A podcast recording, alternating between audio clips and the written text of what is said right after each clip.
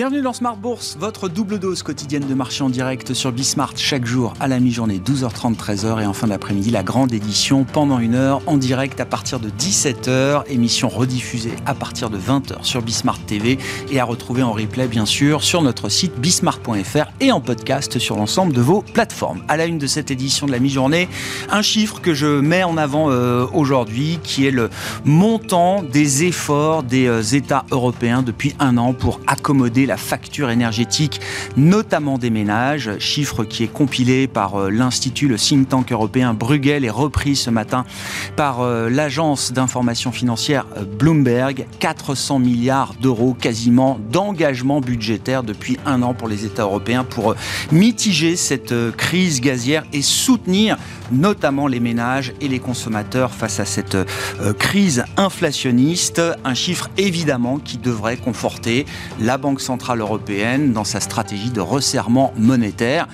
400 milliards de dépenses ou d'engagements d'aide d'État, ça permet quand même d'offrir une forme de résilience pour le consommateur européen et donc cela devrait conforter la Banque Centrale Européenne dans son choix de monter les taux de 75 points de base ce jeudi après une première hausse de taux de 50 points de base au mois de juillet. Réunion à suivre évidemment ce jeudi à Francfort. Nous parlerons de la Chine également dans cette euh, émission à un mois, un mois et dix jours de l'ouverture du 20e euh, congrès. La date a été annoncée il y a quelques jours. Ce sera donc à partir du 16 octobre prochain. Est-ce que ce congrès verra le pouvoir de Xi Jinping consacré, magnifié encore un peu plus? C'est une question qui se pose alors que l'état économique de la Chine est euh, proche de la récession euh, sans doute avec une politique de zéro Covid qui reste plus stricte que jamais et qui produit euh, les mêmes résultats que ceux qu'on a vus auparavant, c'est-à-dire zéro bonne nouvelle et zéro croissance. Nous en parlerons avec Laetitia Baldeschi, responsable des études et de la stratégie de CPR Asset Management, qui sera avec nous par téléphone dans quelques instants. Et puis juste après, nous essaierons pardon, de prendre un peu de hauteur pour euh, se, projeter sur les, enjeux de marché et les enjeux en matière d'investissement pour euh, la suite. Nous parlerons de ces euh, questions de stratégie d'investissement avec David Mellul, directeur général et membre du comité d'investissement de Varenne Capital, qui sera avec nous en plateau pendant cette demi-heure.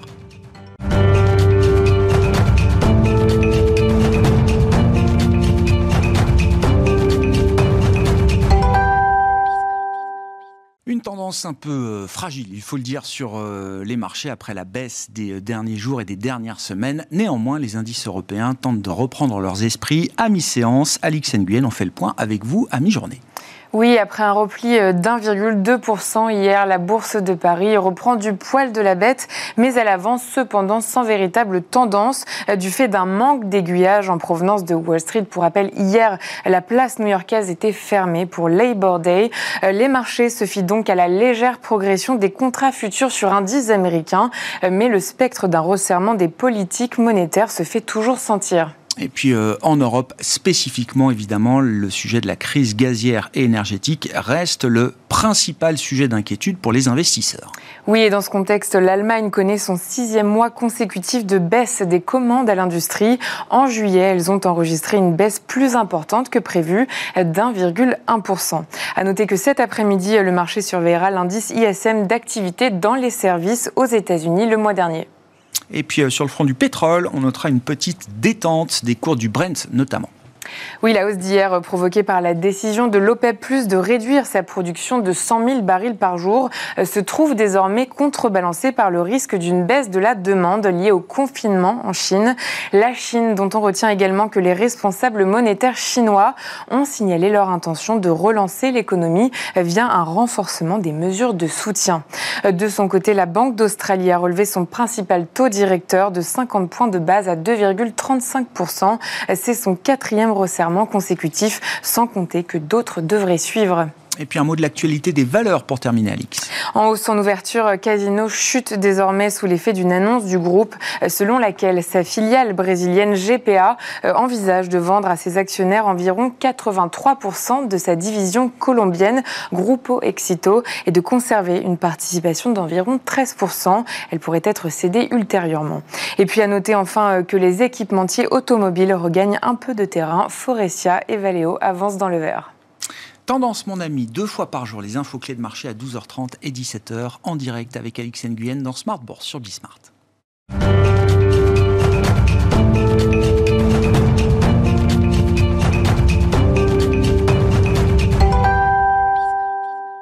Parlons de la Chine pour entamer cette édition à un mois et dix jours de l'ouverture du 20e congrès qui doit voir euh, le pouvoir de Xi Jinping consacré, voire magnifié. Euh, l'occasion de faire un, petit état des lieux économiques de la situation euh, chinoise avec Laetitia Baldeschi avec nous par téléphone, responsable des études et de la stratégie de CPR Asset Management. Bonjour et bienvenue Laetitia. Ravi de vous, vous retrouver avec votre sujet de prédilection. Effectivement, hein. c'est une conversation qu'on a avec vous régulièrement au sujet de la Chine et des questions euh, chinoises. Un mot de l'activité économique chinoise en cette euh, sortie d'été, euh, Laetitia, avec une règle qui semble assez immuable depuis le début de la pandémie. La zéro Covid policy strictement appliquée telle qu'elle l'est aujourd'hui en Chine ne produit que de mauvais résultats économiques, à savoir zéro croissance. Effectivement, alors peut-être que zéro croissance, c'est beaucoup dit, c'est beaucoup, mais nous avons la, plupart des données hein, qui sont assez inquiétante hein, sur la dynamique d'activité euh, actuellement en Chine. Nous avons eu toutes les, données concernant le mois de juillet euh, et, là nous avions eu une production industrielle qui était autour de 3,8% en glissement annuel, des ventes de détail à 2,7%. 2,7%, ça semble toujours de la croissance, mais c'est du glissement annuel. Et on était sur des dynamiques plutôt de l'ordre de 8% de croissance en glissement annuel avant le Covid. Donc on voit un net ralentissement. Autre élément et, qui me semble très très inquiétant, c'est qu'on a beaucoup dit c'est le zéro Covid, euh, donc les, gens ne peuvent pas aller dans les commerces. Mais quand on regarde, même les ventes en ligne sont en train de ralentir très nettement. On était sur une dynamique de l'ordre de 12-15% de en glissement annuel au début du Covid. On est aujourd'hui euh, sur un rythme de 3%. Donc on voit bien qu'il y a quelque chose qui est en train de se gripper complètement dans cette dynamique euh, chinoise. Et les PMI publiés la semaine dernière nous confortent hein, dans cette image là On a certes euh, un peu plus d'activité qu'il y a quelque temps dans les services, parce que Shanghai a réouvert, parce qu'il y a eu quand même un, petit euh, allègement euh, en termes de Covid. Mais quand on voit les dernières données sanitaires et les dernières annonces faites par les autorités concernant de nouveaux confinements ou de nouveaux renforcements des politiques de test qui sont très très handicapantes hein, pour toute activité en Chine, eh bien on peut s'inquiéter des prochains chiffres, euh, notamment des, statistiques concernant le mois de septembre, euh, mais qui donc ne seront publiées qu'en mi-octobre a priori. Mais vous dites qu'il y a quelque chose qui va au-delà de la seule, euh, du, du, seul confinement sanitaire. L'exemple des ventes en ligne est très intéressant. Il y a l'idée d'une perte de confiance, d'une capitulation du moral du consommateur chinois aujourd'hui, Laetitia? J'ai un peu ce sentiment. Euh, je regarde les enquêtes de confiance. Alors bon, elles sont pas aussi solides que celles que nous connaissons euh, dans nos grandes économies euh, occidentales. Néanmoins, quand on regarde l'indice de confiance, sans regarder en niveau, en, en tendance, nous n'avons jamais été aussi bas hein, sur la confiance des ménages en Chine. Je crois aussi que l'effondrement du, du, de l'activité dans le secteur de l'immobilier, hein, rappelons-le, il est il est à l'arrêt. Euh, nous sommes dans, des, chiffres qui sont très très inquiétants en termes d'investissement de la construction, de l'activité immobilière, euh, euh, je dirais côté service. Tout, tout est en, chute de l'ordre entre 5 et, et 20% hein, selon les, les, indicateurs que nous surveillons. Et ceci, je pense, pèse énormément sur la confiance des ménages. Rappelons-nous, l'essentiel de l'épargne hors compte courant d'un ménage chinois, c'est son investissement investissement euh, résidentiel, c'est son achat d'appartements et d'immobilier. Et, donc l'effet richesse que dont on parle très souvent hein, pour l'économie américaine notamment, euh, à mon avis, il joue un, rôle essentiel dans la dynamique de confiance des ménages euh, en Chine. Quand on regarde également évidemment l'évolution de la croissance de leurs revenus, ben, cette croissance ralentit très nettement. On est de, le dernier chiffre publié était celui du deuxième trimestre. On était à 3,6% de hausse en glissement annuel de ces ce revenu euh, des ménages moyens pour les, zones urbaines. autant vous dire qu'il y a vraisemblablement des personnes, et notamment je pense aux migrants ruraux, qui ont des, des, croissances de revenus bien plus faibles. Oui, c'est un chiffre moyen avec sans doute une dispersion importante. le, 16e, le 20e congrès qui commencera le 16 octobre, Laetitia, comment est-ce que vous qualifiez les, enjeux. Il y, a, visiblement une question qui se pose à laquelle personne n'a la réponse euh, aujourd'hui, c'est de savoir si le, pouvoir de Xi Jinping pour son troisième mandat, parce qu'il y aura bien sûr un troisième mandat, est-ce que ce pouvoir sera euh, encore un peu plus renforcé, sans partage, ou est-ce que Xi Jinping ne montera pas tout seul sur l'estrade le 16 octobre prochain? C'est vrai qu'on peut se poser beaucoup de questions puisqu'on entre dans une nouvelle ère qui est un peu une ère inconnue hein, pour le système, le fonctionnement euh, de l'État euh, chinois tel que nous le connaissions depuis la, mort de Mao Zedong. Donc là, aujourd'hui, la question se pose euh, pour l'issue effectivement de ce comité, de ce congrès national du Parti communiste qui va commencer le, le 16 octobre prochain. Normalement, c'est le moment de l'élection du secrétaire général du parti. Est-ce que euh, Xi Jinping va continuer d'être de, tenir ce, poste-là, donc de secrétaire général du parti? Est-ce qu'il va choisir de se faire nommer président du parti? C'est un, c'est un poste qui a disparu hein, depuis le début des années 80 et qui le dernier euh, grand président du parti, c'était Mao, hein, qui, finalement qui, tenait ce, rôle-là. Est-ce qu'il va choisir de se mettre dans ce, cet héritage-là et de prendre ce poste? À ce moment-là, il y aurait un secrétaire général du parti euh, euh, qui serait nommé et qui serait un peu le deuxième homme quel rôle, quel partage des tâches entre les deux et des responsabilités. Euh, je, je, ne crois pas que, euh, me semble-t-il, encore une fois, hein, c'est, on, essaie de comprendre, mais de loin, ce qu'il se passe dans, dans, ce, dans ce grand pays qui est la Chine. Mais il me semble que tout le travail fait depuis dix ans par Xi Jinping pour euh, euh, d'abord prendre la place puis la garder, la consolider en éliminant beaucoup de ses détracteurs, de ses, de ses, de ses opposants à l'intérieur même du parti euh, dans le cadre de, ses de sa politique anticorruption. Euh, c'est pas pour abandonner aujourd'hui euh, la, main sur le contrôle complet de l'État chinois. Non, non, mais bon, sujet de gouvernance quand même qui est de, de, de la Chine, euh, qui, est, qui est pas un petit euh, sujet face alors à des enjeux effectivement. Bon, il y a la question de, de Taïwan, mais mais il y a aussi la question démographique, euh, Laetitia, et régulièrement vous soulevez ce point majeur, ce point noir majeur qui est l'affaiblissement de la dynamique démographique en Chine et qui, selon vous, guide énormément des décisions du pouvoir chinois ces, ces derniers temps. C'est-à-dire que c'est même plus un sujet de moyen long terme il y a une, il y a une urgence démographique aujourd'hui en Chine, euh, Laetitia. Tout à fait, tout à fait. On a vu hein, les, la succession des, des, mesures annoncées en matière de, politique de la natalité avec euh, l'autorisation du deuxième enfant, euh, puis le troisième. Et, quand on regarde, eh bien, ça ne fonctionne pas. Euh, il n'y a pas d'accélération des naissances. Au contraire, on est toujours sur un train de, ralentissement. Quand on regarde euh, cette population totale chinoise, bien, elle n'a cru en 2021 que de 0,3%. C'est le plus faible taux de croissance annuel et, selon toute vraisemblance, euh, le, chiffre, alors euh, s'il est correctement euh, publié, je dirais, devrait être nul, voire négatif pour 2022. On est avec une proportion de plus de 65 ans à plus de 14% de la population totale. Ça accélère de façon très très rapide et, et, et, je dirais que, alors, vous allez me dire, c'est un peu le lot de tous les pays d'Asie. Mais quand on regarde le grand, l'exemple hein, que l'on met souvent en, en, en, lumière, au Japon, quand la population a commencé à décroître, euh, le, le, la richesse par tête était bien plus élevée. On était de, on était de l'ordre de, de, de, plus de 30 000 dollars par, de PIB par, par habitant on est en dessous de 20 000 actuellement mmh. euh, en Chine. Donc la, la question n'est pas la même. Et puis le développement de la protection sociale, des, systèmes d'accompagnement de retraite était bien plus avancé au Japon qu'il ne l'est aujourd'hui en Chine. Donc c'est vraiment une priorité. et, on sent le, la fébrilité, je dirais, des autorités en la matière.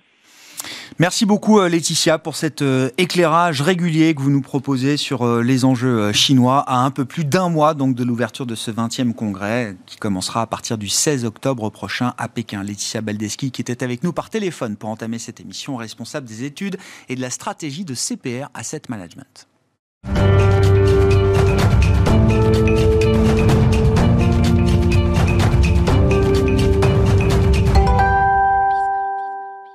Parlons à présent stratégie d'investissement dans cette euh, demi-heure avec David Mellul à mes côtés, directeur général et membre du comité d'investissement de Varenne Capital. Bonjour et bienvenue David. Bonjour. Ravi de vous retrouver sur ce plateau. Varenne Capital, société de gestion euh, indépendante. Alors avec euh, des, outils propriétaires que vous avez développés, hein, qui sont des, stratégies propriétaires. en l'occurrence, on, va y revenir largement avec vous. Il y a quatre grandes stratégies qui sont pour vous des, des moteurs de performance complémentaires dans chacun des fonds que vous gérez stratégie longue, stratégie short, stratégie euh, d'arbitrage, euh, de fusion-acquisition et de situation spéciale, et puis stratégie de couverture macro. Voilà, je cite les quatre parce que on va y revenir. Euh, je voulais qu'on commence par faire un, petit bilan de l'année, aux trois quarts de cette année 2022, dans un climat de marché qui a été particulièrement délétère, notamment au premier semestre.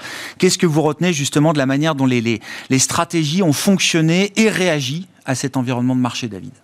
Très bien. Bon, bah, merci pour cette introduction. Alors effectivement, la 9 mois, 8 mois euh, révolus, euh, bah, si on doit faire une analyse de, de début d'année, il va falloir la regarder sous l'angle de chacun des quatre moteurs. Bah, sur le long, euh, sans surprise, hein, c'est un environnement qui était, euh, qui est assez compliqué. On a fini l'année 2021 en pic de valorisation, pic de marge et perspective qui étaient euh, resplendissantes. Les 30 glorieuses. Et puis, en fait, on est arrivé en début d'année et puis rotation sectorielle. On a, on a eu beaucoup de craintes, actualisation des hausses de taux. Bon, on a eu un environnement qui était, qui était, qui était assez compliqué. Pour autant, si on regarde au travers, bah, c'est plutôt sain. C'est plutôt sain parce que les marchés étaient euh, montés euh, très haut, très fort, très vite et puis de façon plutôt homogène. Euh, il est plutôt sain de revenir sur des multiples de valorisation, on va dire, plus raisonnables pour pouvoir préparer la suite, justement. Seules les entreprises les plus solides, les plus convaincantes pourront, à partir de là, rebondir. Alors à partir de là, pas forcément de là, Peut-être que les marchés vont encore euh, corriger. On a eu envie de, de, de, de, voir du beau temps au mois, de, au mois de juillet après la publication des chiffres du deuxième trimestre qui ne montraient pas nécessairement une trop forte dégradation de l'environnement. Euh, bon, je suis, euh, je suis moins... Circonspect Je suis plutôt circonspect là-dessus. Je pense que les publications du troisième trimestre vont probablement commencer à être impactées par la hausse de l'énergie. On a eu une hausse euh, mesurer du chiffre d'affaires parce que forcément lorsqu'on euh, on a une hausse des coûts, ben on, va, on va essayer de la répercuter sur le client final. Donc on a une hausse du chiffre d'affaires, dégradation plutôt limitée euh, des marges. je pense que ce va, ça va s'amplifier au, troisième trimestre. Donc il y a encore un peu d'attention à avoir sur les marchés. on n'est pas sur les niveaux les plus bas et on pourrait aller plus bas. pour autant, il y a énormément d'opportunités à aller saisir sur le marché sur l'exposition long. Il y a beaucoup d'énergie, de force sur les marchés. Il faut savoir essayer d'utiliser utiliser cette énergie pour, euh, pour repartir euh, bah, à notre avantage, hein, pour mmh. pouvoir mieux repartir. C'est ce que nous avons fait. Donc aujourd'hui, euh, sur tous nos fonds, globalement, on a un petit peu réduit le niveau d'exposition sur la poche longue, on a régénéré les portefeuilles et, et on est serein euh, avec ce que nous avons. Sur les autres stratégies, alors les situations spéciales, c'est l'arbitrage de fusion-acquisition. Il n'y a pas tant de choses à dire, si ce n'est que c'est l'environnement peut-être le plus difficile qu'on ait connu depuis plus de 10 ans. Ah oui. Bah, il y a bah, quand même, c'est déjà pas rien. il y a des blocages réglementaires, euh, il y a des renégociations de prix d'offres, euh, il y a des conditions de financement qui sont peut-être un peu plus dures. Bon, globalement, c'est un environnement qui est, qui est, qui est assez, assez challenging. Au travers de, de cet environnement, comment s'est comportée l'équipe et finalement la gestion, bah, on est positif sur tous les fonds sur cette stratégie. Donc euh, on est plutôt euh, satisfait, euh, mais il n'y a pas énormément à attendre, je pense, en 2022 de ce moteur-là, si ce n'est qu'il va réduire un petit peu la, la, volatilité de la, des, fonds. et globalement, ben, sur les huit premiers mois de l'année, on a, on a su dire, naviguer entre les, les, dossiers les plus, les plus difficiles. On vient sur la partie peut-être la plus intéressante pour les auditeurs, le short. Ouais la stratégie de vente à découvert et puis les couvertures macroéconomiques. Le short, si je fais un petit rappel euh, académique, hein, le, short, c'est de la prise de position vendeuse, donc c'est emprunter un titre pour pouvoir le vendre, disons à 100, pour pouvoir, si on a raison, le racheter à 50. Mmh. Dit autrement, j'ai acheté 50 ce que j'ai vendu à 100. on est dans un environnement où intuitivement on pourrait se dire que la stratégie vendeuse doit faire des merveilles. Ouais. Pour autant, l'environnement pour euh, des marchés a été, euh, a été assez, euh, assez euh, euh, changeant au, au fil de l'année. On a commencé l'année avec plutôt une compression des multiples. Et puis, à partir de la fin du deuxième trimestre, on a commencé à avoir, on a commencé à observer qu'il y avait une tension sur le crédit. Ouais. Euh, à la fin du deuxième trimestre, globalement, nos indicateurs d'opportunité short, parce que ce que nous faisons chez Varenne, c'est du short de conviction. On cherche des entreprises, pas des secteurs, des entreprises qui vont être asphyxiées par manque de trésorerie, qui vont faire face à une dégradation fondamentale du business. Et c'est seulement à partir du deuxième trimestre que pour notre Ah oui, j'entends. c'est devenu plus intéressant. Au départ, c'était juste compression des, ouais. des multiples Le marché avait baissé de 20%, mais vous, le, le short pour vous, c'est pas shorter le marché Non. ou shorter un secteur ou shorter une zone. Non, c'est un short ciblé Exactement. sur une entreprise spécifique. Et, et le premier semestre, c'était pas cet environnement-là qui dominait. Tout baissait, mais c'était pas, il n'y avait pas cette, euh, cette, ce ciblage effectivement qui, euh, que vous recherchez. Les multiples étaient élevés, ils ont baissé, mais ils auraient même encore peut-être pu continuer à monter. On est intervenu euh, et on continue à augmenter notre exposition sur cette stratégie globalement plutôt depuis la fin du, deuxième trimestre. Ouais, ouais, j'entends. ouais. Lorsqu'on a commencé à observer sur le high yield, euh, notamment, une raréfaction et un renchérissement globalement des conditions de financement. Lorsque euh, bah, finalement les perspectives des entreprises commençaient à être impactées par l'environnement qu'on connaît, donc les perspectives de croissance euh, du, du PIB, les- la, la place de l'inflation qui va probablement être euh, plus durable que transitoire, comme euh, certains s'amusaient à, à- à- à le dire encore l'année dernière. Mhm. Et donc c'est seulement globalement depuis la, le- fin du deuxième trimestre que la stratégie short pour nous a Devient pertinente. voilà, à retrouver une place Ouais, plus centrale parce qu'on peut construire des thèses d'investissement sur le short. Ouais, ça veut dire que vous vous attendez à un moment euh, darwinien euh, dans l'économie et dans l'économie telle qu'elle est reflétée dans les marchés. hein. Je parle de l'univers des entreprises euh, cotées, bien sûr. euh. Bah, J'anticipe rien de particulier. C'est pour ça précisément qu'on on assemble quatre stratégies. Si le marché doit repartir à la hausse, euh, je, je le souhaite, hein, j'en serais ravi. Mm. hein, euh, bah, j'ai pas réduit mon exposition. Euh, elle est, elle est légèrement réduite au gré des arbitrages, mais globalement on est resté investi. Euh, et donc je capterai l'énergie de rebond. En revanche, il y a nécessairement dans cette phase de normalisation, parce Mm. que ça a été peut-être pour certains un peu rapide, un peu brutal, mais en fait on observe juste une, séance de, une séquence de normalisation après 15 ans Ouais. d'exubérance, après 15 ans où l'argent était gratuit. Ouais. Alors c'est... C'est c'est difficile de l'entendre pour des agents économiques, mais, mais sur les marchés financiers, l'argent était gratuit et illimité. Il devient payant et limité. Donc on réalloue le capital. Il y a eu une mauvaise allocation du capital pendant Ouais. 15 ans. Le capital se réalloue.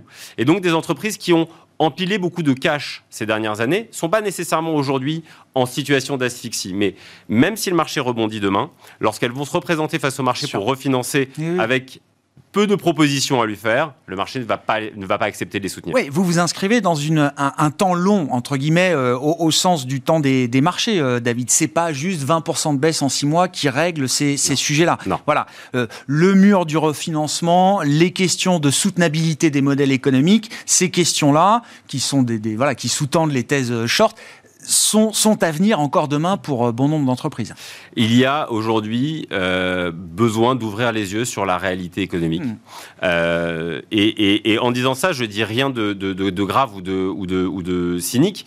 Des entreprises euh, qui arrivent à s'extraire de l'environnement vont continuer à surperformer ou à créer de la valeur. Il y a malheureusement eu, dans cette séquence d'argent euh, abondant, ben, des, entreprises qui ont, bénéficié de cette complaisance. Il va falloir laisser, ce que je dis souvent, les animaux malades mourir sans acharnement thérapeutique.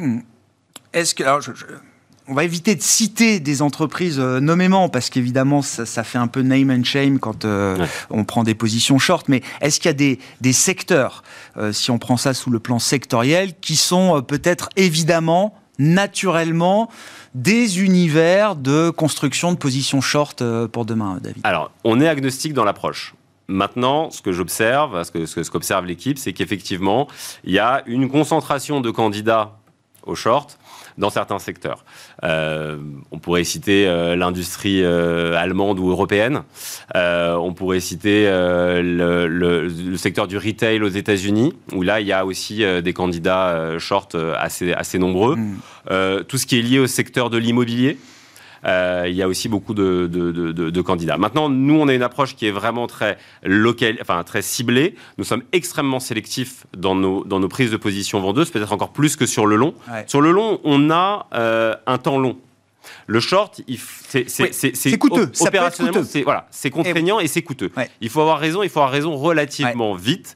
Donc, il faut avoir une thèse et il faut avoir un, un, déclencheur, un, trigger. Un trigger. Alors là, l'analyse, par exemple, du comportement des dirigeants actionnaires est intéressante. Vous disiez là sur la stratégie d'arbitrage, situation spéciale M&A, euh, on n'a pas vécu un environnement aussi dur depuis 10 ans les signaux que vous envoient vos modèles sur, euh, sur le short, l'intérêt et la pertinence de, de stratégies short, c'est des signaux que vous avez régulièrement D'accord. Ce sont des signaux. Le short est apparu dans notre gestion globalement, on va dire en 2014. Depuis 2014, on n'a jamais observé un environnement, enfin des, signes, des indicateurs d'opportunité aussi favorables à la stratégie short. Ce qui ne veut pas dire, et j'insiste là-dessus, que c'est, euh, ça veut dire qu'il ne faut pas être long il y a des candidats. En, fait, on ne pouvait plus réellement shorter euh, depuis 2014, on va dire. Et quand on observe euh, les, indices euh, des stratégies long short, globalement depuis 2014, les fonds long short ont plutôt fait de la performance sur le long et en ont plutôt détruit sur le short. Alors je, je, suis oui, extrêmement grossier dans, ma généralité, mais, mais, le sens du marché. Mais aujourd'hui et depuis, depuis quelques mois, pour nous, tous nos indicateurs sont couverts. Sur le dernier moteur, couverture macro, je dis que ça peut être utile euh, dans l'environnement actuel. En quoi ça consiste pour vous euh, Depuis le départ, hein, depuis, euh, depuis, enfin pas depuis le départ, depuis 2008, Varenne embarque dans chacun de ses fonds une stratégie de couverture contre des risques extrêmes. L'idée, c'est quoi? C'est de pour 1,5% de budget annuel que nous sommes prêts à dépenser dans chacun de nos fonds, on essaye d'avoir une protection contre deux types de risques. Risque de correction des marchés à court terme, et puis une protection contre les racines de ces risques, donc avec une vue beaucoup plus macro. Euh, avec 1,5% de budget, ben, ce qu'on a monté, ce sont des positions qui s'activent lorsque le marché baisse d'au moins 20%. Euh, ça a très bien fonctionné au mois de mars 2020. Euh, en début d'année, euh, bien, ça, cela pas réellement, ça a commencé à s'activer. Pourquoi? Parce que la, magnitude de la baisse n'était pas suffisante à activer réellement le dispositif. Nous avions mis en place en fin d'année dernière un dispositif qui a maturité majoritairement décembre 2022. On rentre, pour, faire, pour faire rapide, on rentre maintenant le 6 septembre dans la dernière phase de ces positions dans un marché qui est en niveau d'activation. Donc, il va être intéressant d'observer la contribution que cela va générer. Nous avons déjà une génération de contribution positive depuis le début de l'année qui est très convexe. Alors, euh, très, le terme est un peu technique, mais mm. globalement, dans les premières phases de baisse, il ne s'est rien passé. Puis, plus le marché a baissé, plus le, dispositif s'est activé. Il va être intéressant d'observer ce qui va se passer euh, sur les quatre derniers mois. Donc, on a un, moteur de, couverture macroéconomique qui est en place, qui n'a pas été révolutionné depuis le début de l'année parce que bah, globalement, il ne s'est rien passé de révolutionnaire. Mm. Euh, multiples élevés, inflation durable, quantitative easing versus quantitative, euh, enfin, oui, passer, le passage du quantitative easing au quantitative tightening, on avait tous ces ingrédients en début d'année. Nous les avions embarqués dans le dispositif de couverture. le comportement des marchés était évidemment pas celui que nous attendions, mais le, bilan reste le même. Le dispositif est en place, il n'a pas été révolutionné.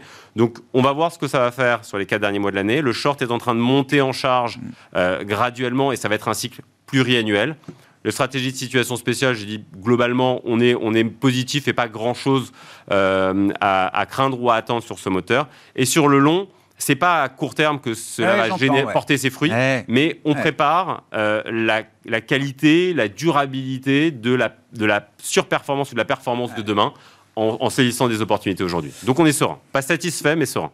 Merci beaucoup David. Merci, pour votre, euh, votre éclairage sur la situation des marchés et les stratégies effectivement euh, qui sont euh, adoptées aujourd'hui par Varenne Capital. David Mellul qui était à mes côtés en plateau, directeur général et membre du comité d'investissement de Varenne Capital.